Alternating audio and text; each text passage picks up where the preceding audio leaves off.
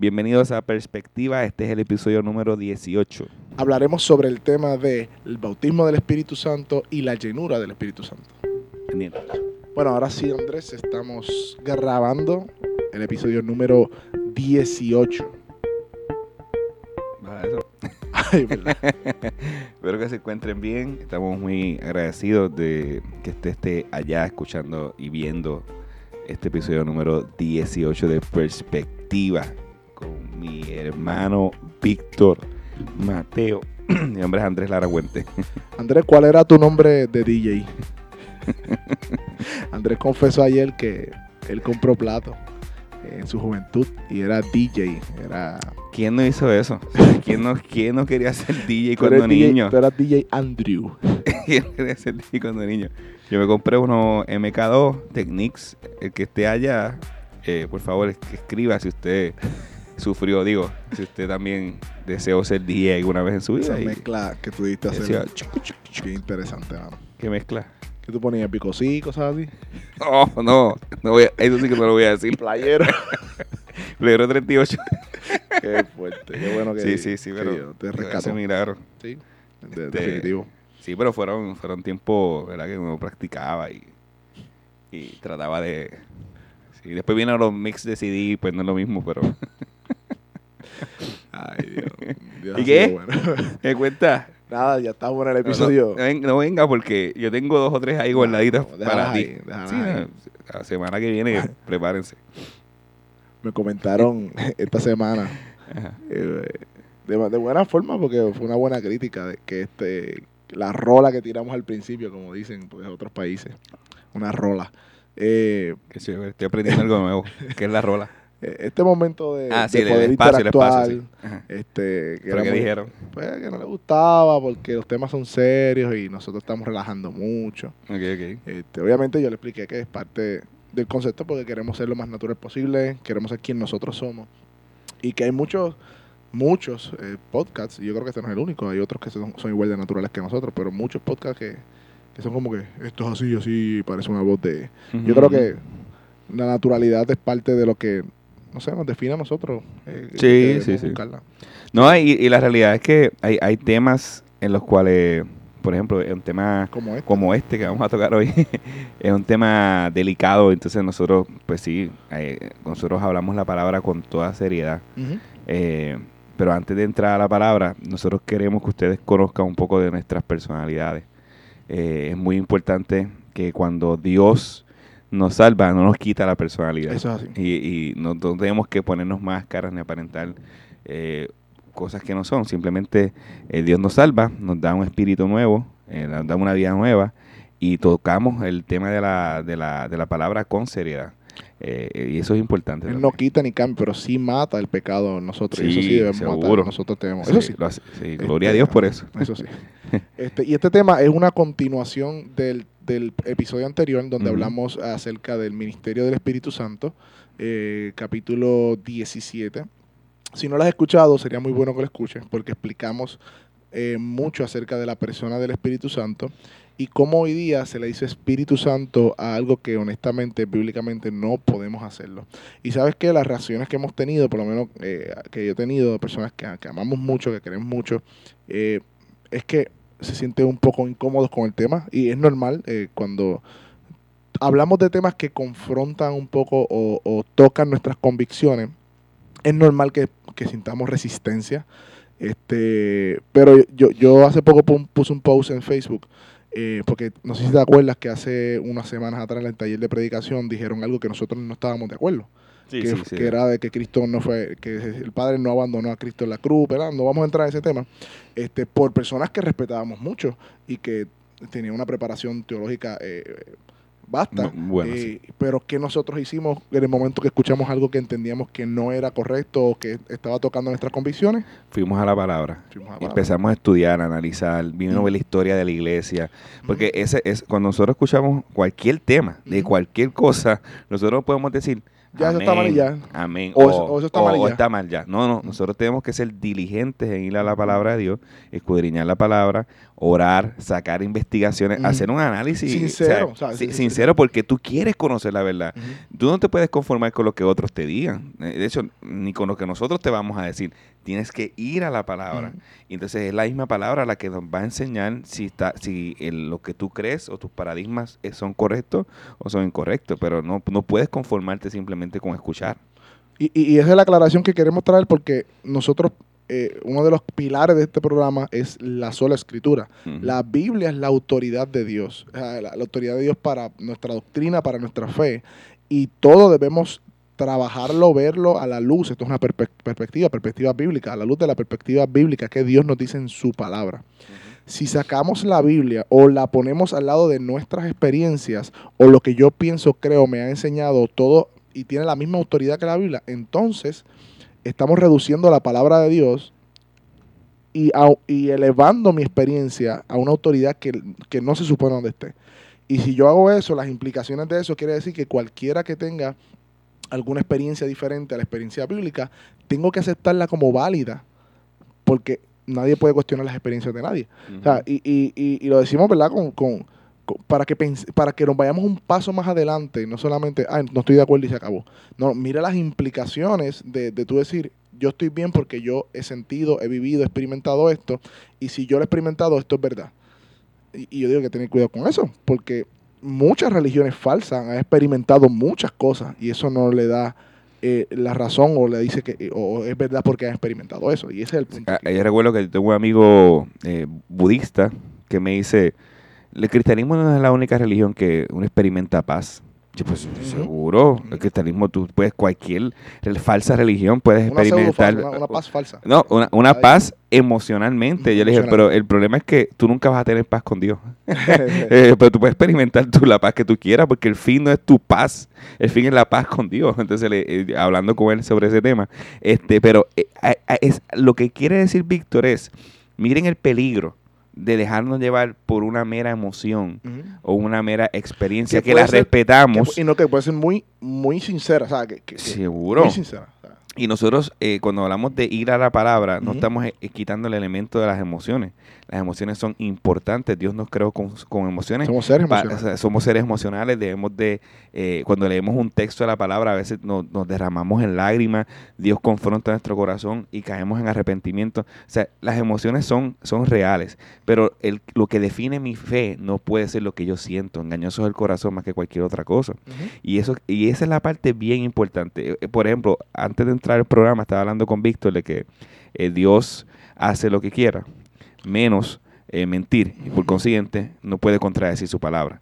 Así que yo, toda mi experiencia de vida tiene que ser en base a lo que Dios ha dicho en su palabra. Sí. Y, y, y si nosotros no tenemos ese, esa eh, solidez o ese, esa ancla de que así es, vamos a ser arrastrados por todo viento de doctrina, toda enseñanza o toda emoción que, que experimentemos sin ir a la palabra de Y Dios. por eso queremos aclarar que nuestra intención no es, no es criticar, es señalar, eh, juzgar desmedidamente. Si vamos a juzgar con justo juicio, como la palabra, eso sí, eh, porque la palabra nos manda a hacer eso. Eh, o, o herir o, o menospreciar. Ese es, nunca ha sido nuestro, nuestro norte, nuestra intención. Pero queremos aclararlo porque, pues, por reacciones que hemos tenido, otras muy positivas. Muchas personas no, eh, han escrito y nos han hablado, mira, brutal, qué bueno que tocaron ese tema, lo tocaron muy bien. Hay otras personas que, pues, como no están de acuerdo, eh, pero no tienen que estar de acuerdo con nosotros, con las palabras, eh, pues han reaccionado de una manera un poco diferente. Pero nuestra invitación es a poner esa espinita. Ese- ese- yo entiendo que, que lo que nuestra invitación aquí, poner esa espinita en ustedes, pero no quedarte ahí. Es tú allá, yo acá. Eso como que eso no era como, ah, ustedes piensan eso, yo pienso esto, ya no. Vamos a la Biblia, porque no, si, si somos creyentes, Dios es luz y Dios es verdad y nos tiene que importar la verdad. Nos tiene que importar la verdad porque de lo contrario estamos negando al Dios de la verdad, que es la que está en su palabra. Así que nuestra intención no tiene nada que ver con eso, sino, eh, y porque otras personas también, lamentablemente, con este tema, han tomado este tema y lo que hacen es relajarse, las otras relajar, Ujú. eh, herir, eh, eh, burlarse, de, de menospreciar. Eso es- no es nuestro norte, no es nuestra intención. Simplemente queremos traer la palabra que nos dice y tener un panorámica, un panorama bíblico en nuestra fe, o sea, analizar nuestra fe, nuestras creencias, lo que profesamos decir y que somos a la luz de la palabra. Eso- Sí, y hay, dos puntos que no tocamos la semana pasada que Que- yo entiendo que es importante que debemos tocar. Y es qué, es, qué, significa ser llenos del Espíritu Santo y qué significa el bautismo del Espíritu Santo. Eh, habiendo hecho esta introducción, no hace falta hacer otra introducción, simplemente es ir al texto bíblico para ver qué significa eh, ser eh, llenos de- del Espíritu Santo. Es un poquito como extraño. Nosotros leemos Efesios capítulo 5, versículos 18 y 19, y hay un, un- un mandato muy interesante aquí. Dice, no os embriaguéis con vino, en lo cual hay disolución, antes bien, sed llenos del Espíritu, hablando entre vosotros con salmos, himnos, cánticos espirituales, cantando y alabando al Señor en vuestros corazones. Víctor, ¿qué significa eso de ser llenos del Espíritu Santo? La llenura del Espíritu Santo es la plenitud o la vivencia de, de, de ese Espíritu Santo en nosotros. No es un momento. O sea, muchas veces dicen, muchas veces o se predica o se habla de que ser lleno del Espíritu Santo es un momento en el servicio en donde eh, es una experiencia en donde tú recibes o eh, una unción, por decirlo la palabra como usan, y en ese momento tú estás siendo lleno del Espíritu Santo porque te manifiestas de una manera. Eso es la- eso- de, eso- de esa manera se define llenura. Un momento en el servicio en donde eh, yo soy manifiesto eh, de alguna manera ex- externa que el Espíritu Santo me está bautizando o ungiendo. Este, cosa que tampoco pues, podemos bíblicamente sostener, sino que cuando siempre se habla de la llenura, se habla de la vida del creyente. O sea, Ujú. La llenura tiene que ver más con la vivencia diaria de un creyente que con un momento en el servicio. Sí, y cuando tú miras el texto, él está haciendo un contraste entre el vino, en llenarnos de, de vino y llenarnos del espíritu. Entonces, ¿qué, qué trae el vino? Disolución. Eh, puede ser descontrol, eh, no pensamientos claros. Sin embargo, lo que quiere tratar de exponer eh, Pablo aquí en esta carta es ser llenos para ser controlados por el Espíritu. Una vida de control por el Esa es Espíritu. la clave. No una vida arrastrada por emociones, no una vida vivi- de vivencia en pecado. Es que el Señor ha controlado todas las áreas de mi vida y yo estoy viviendo a la luz de su palabra. Porque esa es otra parte importante. Si hay, eh, Efesios 5, eh, 18 Yo al eso repito 19. eso, no, viviendo a la luz de su palabra, porque muchas veces se dice llenura a un momento en el servicio y cuando vemos a esa persona fuera del servicio no vive la luz de su palabra. No, es correcto. Ah, correcto. fuiste lleno y ya se fue el Espíritu Santo. O sea, No, exactamente. Y por eso quiero ir a esta parte, porque Efesios 5.18 eh, tiene un, un- un texto paralelo, que es Colosenses 3.16. Entonces, el texto paralelo de Colosenses 3.16, mire lo que dice. Que la palabra de Cristo More. habite en abundancia en vosotros con toda sabiduría, enseñándoos, a, amonestándonos eh, y amonestándonos unos a otros con salmos, himnos y cánticos espirituales, cantando a Dios con acción de gracia en vuestros corazones. El texto paralelo a ser llenos del Espíritu Santo es ser lleno de la palabra de Dios. ujú. Entonces, controlados por la palabra seguro, de Dios. entonces mientras nosotros conocemos la palabra de Dios y nos vamos llenando de la palabra de Dios, estamos siendo llenos del Espíritu porque esa palabra Santo. va a gobernar nuestras acciones. Seguro, porque tú no puedes, Dios no te da una porción del Espíritu Santo, déjame aclarar esto. Cuando tú naces de nuevo y tú tienes el Espíritu Santo full, o sea, con- eh, permanente, está en ti. Lo que estamos hablando de llenura es control. Es, control completo de Dios en tu vida. Y, e- y a eso se refiere el ser lleno del Espíritu Santo. Y me, me recordaste a, a cuando Pedro estaba predicando en Hechos 2, Ujú. que antes de predicar le estaban preguntando con qué poder o en qué nombre ustedes sanaron al cojo de la, de la puerta de la hermosa.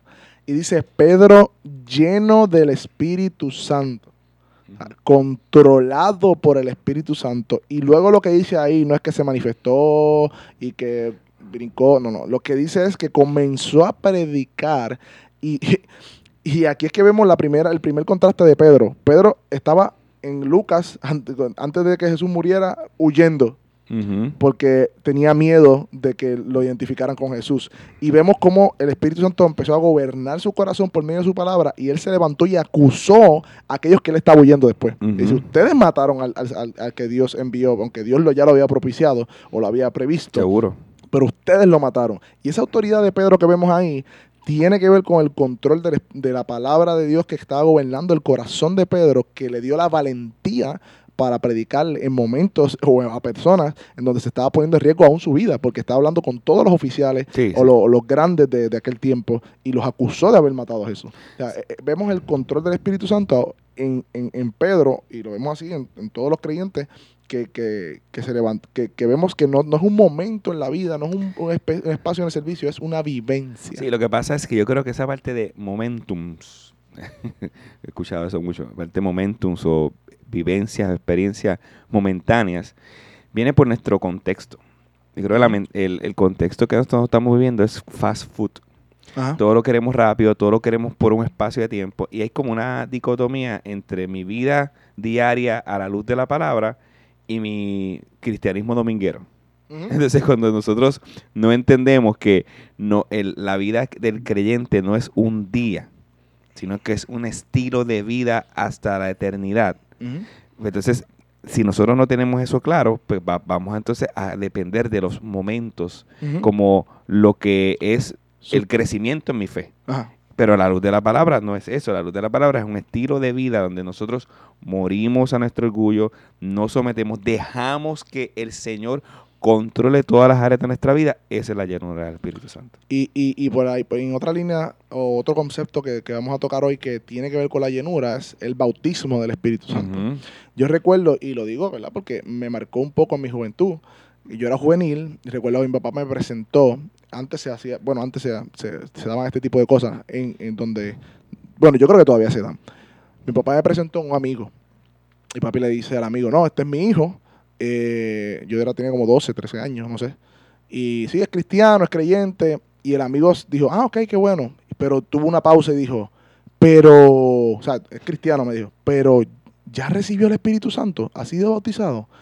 Y yo me quedé como que yo nunca había escuchado o no había entendido a qué se refería con eso. Y papi se quedó un poco pasmado porque se esperaba que toda creyente pues manifestara el bautismo del Espíritu, que es lo que vamos a hablar ahora, para, no sé si confirmar o, completar o, o terminar la obra de que Dios no había... eh, yo me sentí en ese momento como que tú eres cristiano, pero te falta algo más. Tú tienes que buscar algo más para sentirte completo. Y no solamente yo. Yo recuerdo cuando yo era maestro de jóvenes, en cierta ocasión, unos jóvenes estaban muy frustrados porque habían venido de un retiro y otros recibieron el bautismo y ellos no, y tenían un sentido de culpa. Eh, cuando digo un bautismo del Espíritu Santo se refieren al don de lenguas o a la manifestación. Ellos tenían un, un sentido de culpa porque ellos estaban y anhelaban y querían ese bautismo o esa experiencia. Y no solamente ellos, yo viví orando, pero orando de que mi oración era esa todos los días, Señor, bautízame, bautízame, bautízame.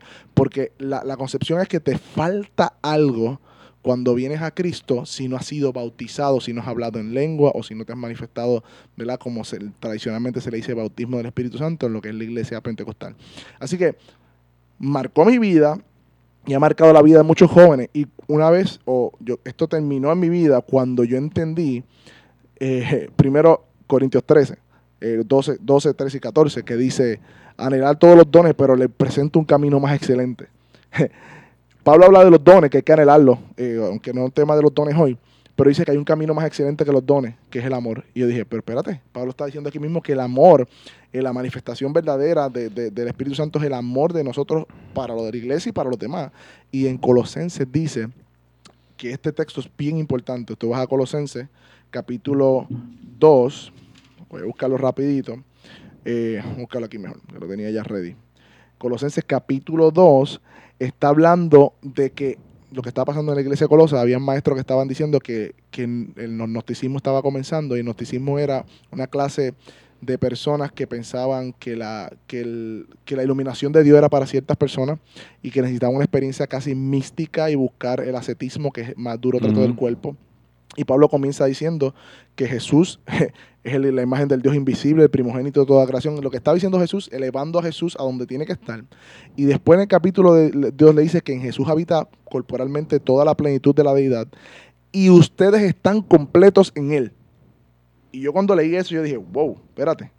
Y vosotros estáis completos en Él, que es la cabeza de todo principado y potestad. La palabra me está diciendo que si yo soy creyente, he creído, y después en Colosenses 3 dice que nosotros estamos escondidos en Él y que estamos completos en Él. Yo dije, pues a mí no me hace falta nada más. ¿Por Ujú. qué esta insistencia de que después de que tú te conviertes tienes que buscar o anhelar algo más porque te falta eso? Y, y- y- y eso es lo que queremos traer. No, yo creo que, ah, bueno, Ya lo dije todo.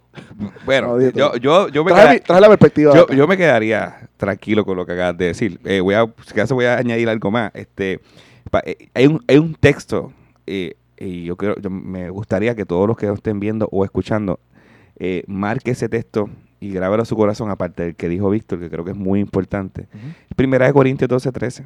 Te va a Primera de Corintios 12, 13 y lo voy a, lo, lo voy a citar. Dice, porque por un solo espíritu fuimos todos bautizados en un cuerpo, sea judíos o griegos, sean esclavos o libres, y todo se nos dio a beber de un mismo espíritu.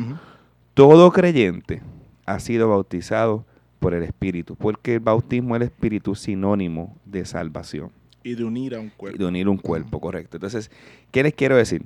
Nosotros no podemos sacar una teología o una doctrina, mejor dicho, de un libro histórico. Y yo sé que muchas de las percepciones o las ideas que tienen sobre el bautismo vienen del libro de los Hechos. Y el libro de los Hechos es un libro histórico, es una historia que se está narrando y no podemos sacar una doctrina de ahí. Podemos sacar principios, podemos sacar algunos puntos, pero no podemos sacar doctrina. Entonces, a la luz del libro de Hechos, nosotros vemos el bautismo del Espíritu Santo y el don de lenguas en diferentes etapas. Si usted puede ver el libro de Hechos de una manera Panorámica. panorámica, si usted pudiera hacer eso y abrir la Biblia de una manera panorámica, usted va a aterrizar en algunos casos donde paralelamente la Interesante, algunos casos, no siempre. No, seguro. Algunas personas fueron salvadas y recibieron eh, y, y recibieron el Como don de lengua Como confirmación. como confirmación. La pregunta es por qué. Eh, Tú nunca puedes asumir, tienes que siempre preguntar cuando tú vas, ¿por qué pasaban algunos y otros no? ¿Y por qué en Primera de Corintios entonces dice que todos recibieron? O sea, que el don de lengua no se le dio a todo el mundo. ¿Y por qué sí se le dio a este grupo de personas? Eh, Cuando tú miras la el, el día de Pentecostés, que paralelamente a, ese, a esa salvación se le dio un- el don de lenguas a, a los que estaban allí 120. reunidos, cuando mi- ¿qué estaba pasando allí?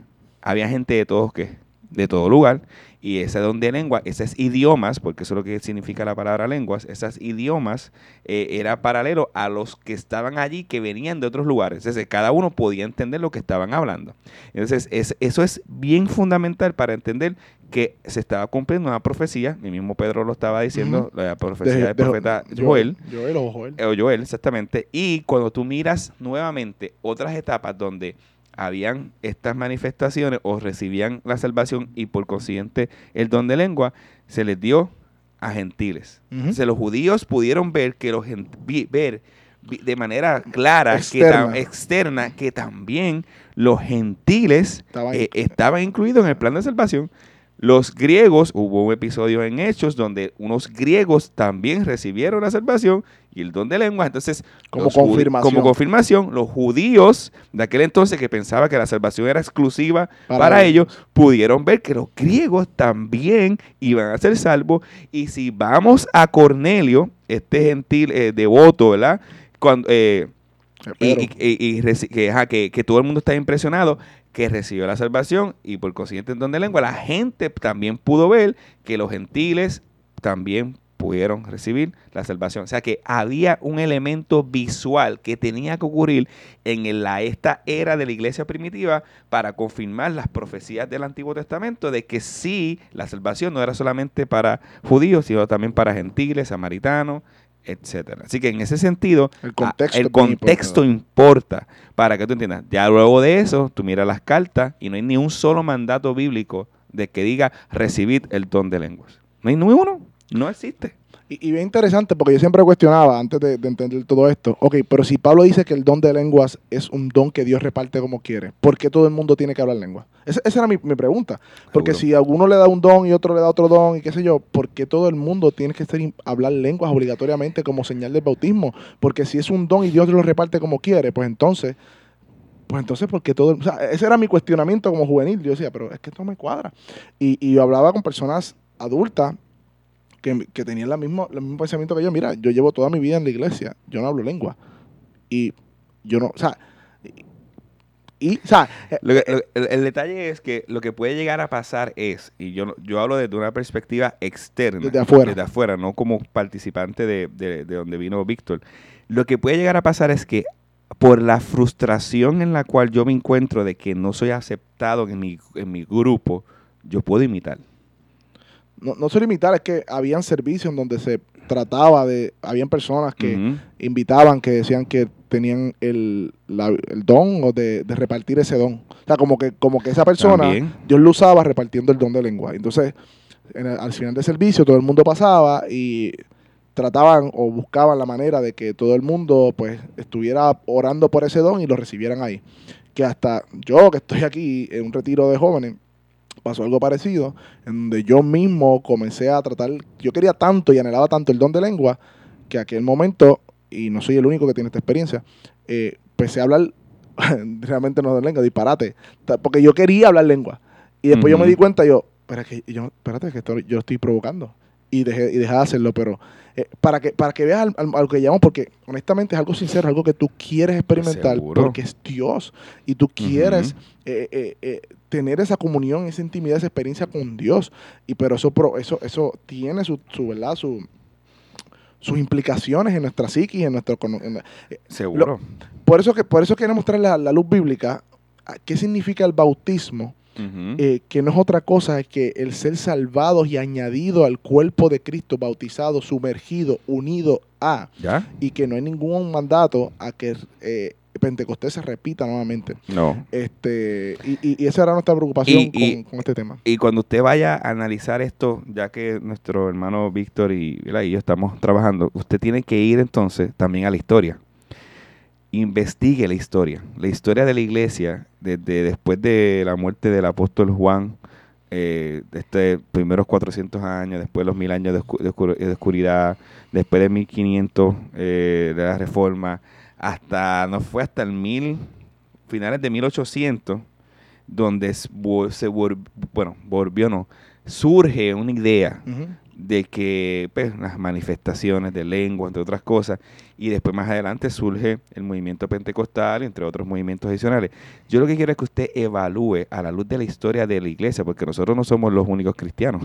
Antes de nosotros hay, hay, hay miles de cristianos que sufrieron para mantener esta palabra eh, eh, en alto examine la historia y analice, ah, ya estoy entendiendo por qué hay un énfasis aquí, o porque esto fue lo que pasó en la historia. No voy a entrar a la historia de, de, de la, de los diferentes movimientos religiosos porque ese no es el tema, pero busque la historia y usted se va a dar cuenta de por qué hay un énfasis desmedido en ciertos temas en algunos movimientos, como en los Y movimientos que responden a muchas culturas, como la cultura latina, que es bastante misticista, entre, otras cosas. Seguro, seguro. Este, porque este, bueno, nada.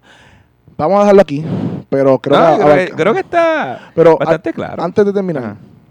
sí creemos en el Espíritu Santo, porque esto puede llevar a pensar a la gente, ah, pues esta gente eh, limitando, porque eso es la palabra, al Espíritu Santo. Yo creo y sé y estoy consciente de que Dios todavía hace milagros, de que Dios todavía puede usar una persona en ciertas circunstancias, y yo, y yo diría, porque la, la, la- la he aún escuchado en misiones, donde llegas a- a- como misionero a, un, a, un, a una tribu donde no conoces el dialecto y Dios te capacita Y te da el dialecto para que tú puedas hablar el, el- el el idioma de esa persona. Eso puede pasar. Eso. Porque, porque nosotros, eh, esto es importante y quiero aclarar esto.